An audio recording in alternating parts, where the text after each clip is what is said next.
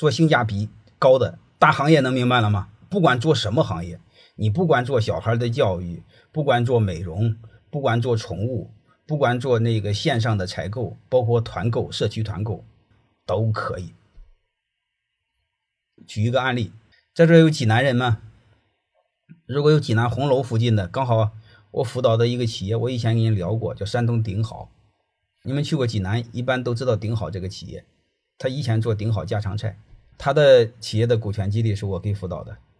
将近有八九年的股权激励，这个传统的中餐大家知道，春节前后他们是很苦的，传统中餐是非常苦的，但是他给活过来了，活过来。据说哈佛大学在给他们写案例，就研究他的韧性，他为什么没死，活得也很好，就是因为他们做了股权激励，就是十来个高管做了股权激励，发现企业不行了，很多人都跑了嘛，他不，他不跑，他们呢把家里房子给抵押到，嗯，然后贷点款填到公司里头。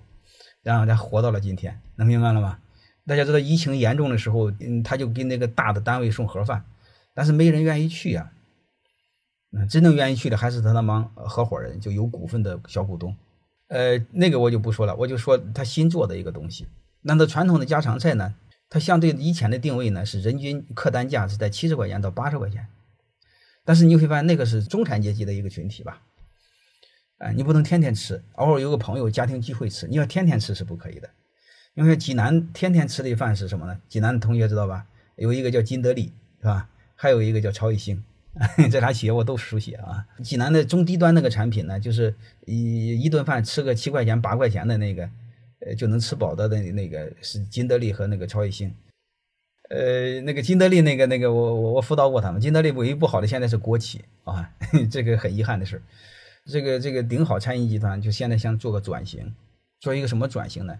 就面向白领、小白领，还不是大白领，面向白领做嗯天天吃的餐，就定位一顿饭二十块钱，早餐十块钱，中餐晚餐二十块钱，能听明白了吗？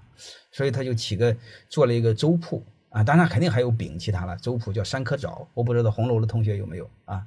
就是刚开业半个月，呃，现在生意非常好。你们能感受到，就是他天天那个客流量很大很大的，就是通过这个告诉你，把性价比做到极致。我背后专门给他做了一个定位，我说你按五十家店开，然后才确保赚钱。